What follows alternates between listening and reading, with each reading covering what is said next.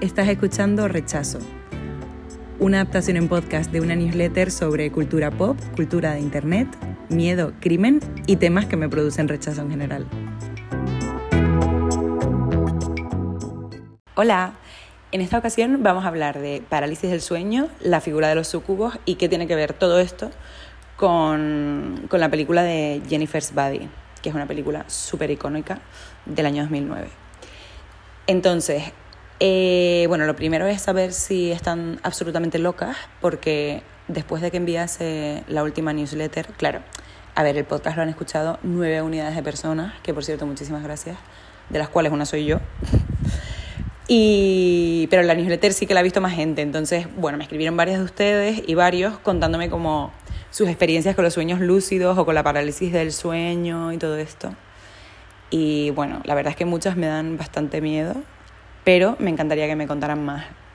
Si en algún momento quieren también que les comparta las historias de otros, pues por supuesto pediré permiso para contarlas, pero hay algunas súper locas y como muchos patrones que se repiten, cosa que es como bastante curiosa y sinceramente la explicación de la ciencia me importa más bien poco. Así que yo seguiré contándolo como si fuese esto algo espiritual. Eh, nada, yo les dije que si tenía un sueño lúcido iba a preguntar la hora, a ver qué ocurría, en plan, a ver si se desmoronaba el planeta Tierra, pero mm, no he tenido un sueño lúcido por el momento, así que nada, cuando lo descubra, pues ya se los contaré.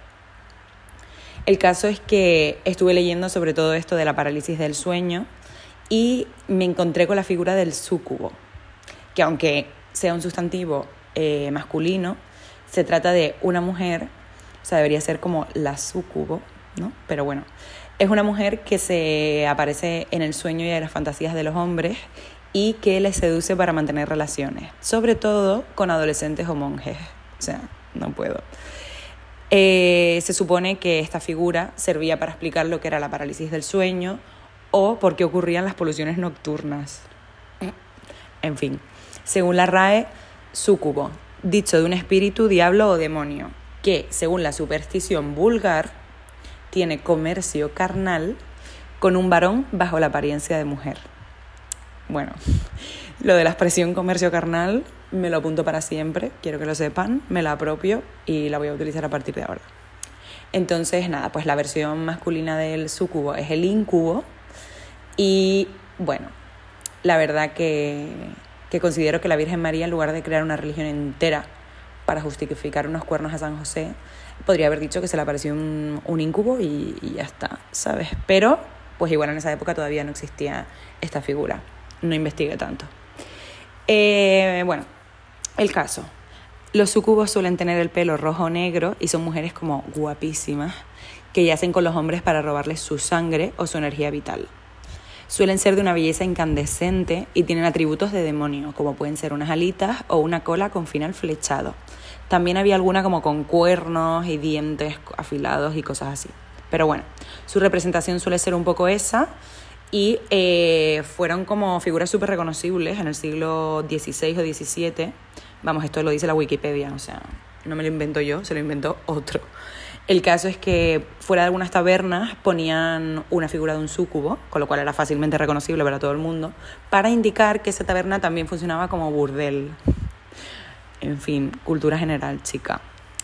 Eh, y nada, por lo que pude leer en Wikipedia, hay como varios, varias figuras parecidas relacionadas con esto del súcubo, como en leyendas e historias de muchos países y, nada, quise compartir algunos de mis favoritos y como los que siguen un poco este patrón de que sea una mujer guapa, tal, porque había unos como una leyenda japonesa, que ahora no me acuerdo cómo se llama, pero que era como una mujer vieja, fea y como mala y no suele ser así, o sea, por lo que explica aquí la figura del sucubo suele ser como bellísima, incluso aunque luego cambie de imagen y sea horrible o sea un animal, se transforma en una mujer bellísima y siempre intenta como seducir como con bondad ¿sabes? Es como súper manipuladora. Total. Eh, nada, que les voy a contar algunos de mis favoritos. La primera es La Sayona. Eh, la Sayona es una leyenda de Venezuela que también aparece en Colombia y México y bueno, como que en algunos países también se cuenta, que eh, narra la historia de Casilda. Casilda es una mujer de, pues, de la época antigua, yo qué sé, que en un ataque de celos mató a su marido y a su madre porque al parecer resulta que la Casilda esta se estaba bañando en un lago desnuda y tenía un pretendiente, pero que ella estaba encantada con su marido. Entonces el pretendiente, ella pilla al pretendiente mirándole desnuda, en plan, señor, que usted acosándome, y él le dice, mm, no, que sepas que tu marido está liado con tu madre. Bueno, Casilda, eh, huerta loca, va a casa de... a su casa y mata a su marido y a su hijo, les prende fuego. Y luego va a casa de su madre y la apuñala tres veces en la barriga. Entonces, en su lecho de muerte, la madre la maldijo, obviamente, y le dijo, Sayona serás para siempre y en nombre de Dios, en nombre de Dios, que así sea. Y así fue. Una vez que Casilda murió, su alma se vio obligada a vagar durante toda la eternidad persiguiendo a hombres infieles y mujeriegos para conquistarles y después asesinarles. Entonces su apariencia, como corresponde, es la de una hermosa mujer con pelo negro, pero puede transformarse en loba y en perra y cuando se ve acorralada puede mostrar su apariencia real, que es con dientes largos, garras y como unos ojos enormes. Además, durante la noche se puede escuchar su grito, cual banshee terrorífica. Si no saben lo que es una banshee, es que no tuvieron suficientes libros relacionados con la mitología de Harry Potter. Eh, vuelvan a crecer, yo no tengo la culpa, búsquenlo en Google. Y nada, según mi fuente de confianza, es decir, la Wikipedia, eh, pone durante la época de las colonias las mujeres se disfrazaban de la sayona para ir a ver a sus amantes sin que les molestasen. Increíble, o sea, brutal. Ojalá se lo hayan inventado ellas para ir a ver a los amantes, pero bueno, mm, prefiero que sea una figura que persiga mujeriegos, sinceramente. Bueno, luego tenemos la Serrana de la Vera, que es una leyenda cuyo origen es extremeño, pero que se extendió hacia el resto de la península ibérica, incluyendo Portugal, y eh, también por las Islas Canarias. Yes. Eh, entonces, La Serrana de la Vera se transmitió sobre todo en forma de romance y no se sabe, esto lo estudió creo que Caro Baroja, no se sabe si es una historia que está basada en hechos reales que se ha mitificado o si en cambio es una leyenda que se cree que es historia real. Entonces han hecho estudios y demás y eh, se ha conseguido relacionar con la historia de Isabel de Carvajal, que era una mujer de Garganta la Olla, que está en Cáceres, si no me equivoco, eh, cuya casa sigue en pie y se puede visitar. Entonces la cosa es que eh, la serrana es una hermosísima mujer, como buen súcubo, que iba a casarse con el obispo de Plasencia. Y como esto comprometía eh, su carrera en la iglesia, se echó atrás en el último momento. Entonces, claro, aquí, ¿quién es quien pierde su honor? Pues la pobre Isabel, no iba a ser el obispo. La pobre Isabel perdió todo su honor y eh, se fue a vivir a la sierra. Dijo, pasó de todo y se piró. Entonces, eh, la desalmada de vengativa serrana se dedica a atraer a los hombres a su cueva, les ofrece un festín realizado con animales que ella misma caza, porque se le representa mucho como una cazadora con un arco. De hecho, hay como una, un mirador con una estatua de la serrana en Garganta, ¿cómo es? Garganta la olla, y, se le representa así. Y nada, posteriormente pues les invita al festín este con los animales que ya mató, eh, básicamente yace con sus invitados y se los carga. Y luego tenemos eh, también otras sucubos que me encantan, que son las uldras. H-U-L-D-R-A-S. Entonces las Uldras pertenecen al folclore escandinavo, aparecen pues en Escandinavia, como su propio nombre indica, y también en Noruega, etc. Y es como una de mis leyendas preferidas porque son como unas bichotas del norte súper exigentes y malísimas. Entonces son unas hermosas mujeres que se les aparecen en los caminos a los hombres cuando hay niebla o llueve y son como súper amables y agradables y van vestidas como como damas súper decentes. O sea, las representaciones en dibujo que hay es como vestida como una campesina, en plan bien. Eh, entonces, o sea, no van como de súper seductoras desde un primer momento, ¿no? Pero son preciosas y, y nada, resulta que bajo sus lindas vestidos esconden un rabo de zorro o de vaca y su espalda tiene forma de tronco vacío y putrefacto. O sea, muy fuerte. Entonces, por supuesto, eh, la intención de la ultra de turno es acostarse con el pobre hombre que se cruce con ella y que no lleve encima algo de hierro o sal, que esto pues las repele. Y esto es lo que hace, se acuesta con ellos y si queda satisfecha, perfecto. Pues incluso bendice al hombre y pues le da premios, supongo. Pero si la Uldra no queda satisfecha, el señor de turno muere. Entonces, la cosa es que, aunque tú digas, oye, pues mira, al menos tiene como librarse de, de esta señora, pues no es exactamente así. Porque tras yacer con ella, y más aún si te ha bendecido y te ha dado premios y todo lo que sea, el hombre se obsesiona con esta mujer.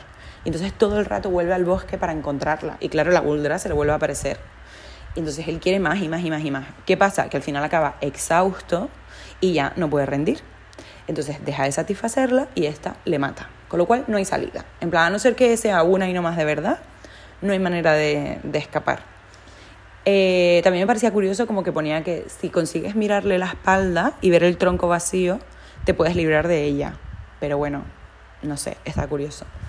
Y, y nada, resulta que las uldras eh, se pueden casar, pero no pueden entrar a las iglesias, porque si no se les cae su rabo de zorro o de vaca y pierde su belleza y se queda fea para siempre. Entonces te das cuenta de que esa persona fabulosa con la que te habías casado, que encontraste en medio del bosque y que tenía como espalda un tronco pútrido, es un ser demoníaco y estás ya casada con una fea para siempre. En fin. Eh, y nada, esto me pareció como, como varias figuras super guays, pero además de todas estas, hoy en día tenemos como un peliculón, que es el que comenté antes, que es del año 2009, Jennifer's Body, que trata sobre una adolescente poseída por un súcubo que mata a los chicos de su instituto para obtener poder y vida. O sea, si no mata a la pobre, tiene una carita, unas ojeras, fatul. Entonces, nada, pues se dedica a matar a la gente.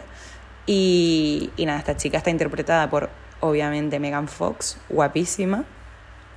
Después de que nada, después de un concierto de indie rock en un bar local de su pueblo de Estados Unidos, se va con los chicos de la banda y mm, desaparece su amiga súper preocupada. Su amiga se llama Needy y está interpretada por Amanda Seyfried. Total, que está ya como preocupadísima, no sé qué, y aparece la Megan Fox a las 3 de la mañana llena de sangre en casa de su amiga. Y ella como, ¿qué? Pues de repente Megan Fox empieza a vomitar sangre, bueno, un líquido negro súper podrido. Y, y, cuando Amanda le pregunta, bueno, Needy le pregunta al día siguiente, le dice, no, no, olvídate tal, en plan, no pasó nada. Y lo niega así. Y la otra como, well, ok. Total, que poco a poco comienzan a morir chicos de su instituto y ya pues la historia se lía. Entonces no voy a contar más por si alguien no la ha visto. Pero bueno, es una película súper icónica y la verdad que es bastante graciosa y a la vez da como, a ver, no da miedo, pero te llevas algún susto. Entonces, bueno, está bien. Si quieren verla, está en Disney Plus. Y nada, hasta aquí el episodio de hoy. Un besillo. Adiós.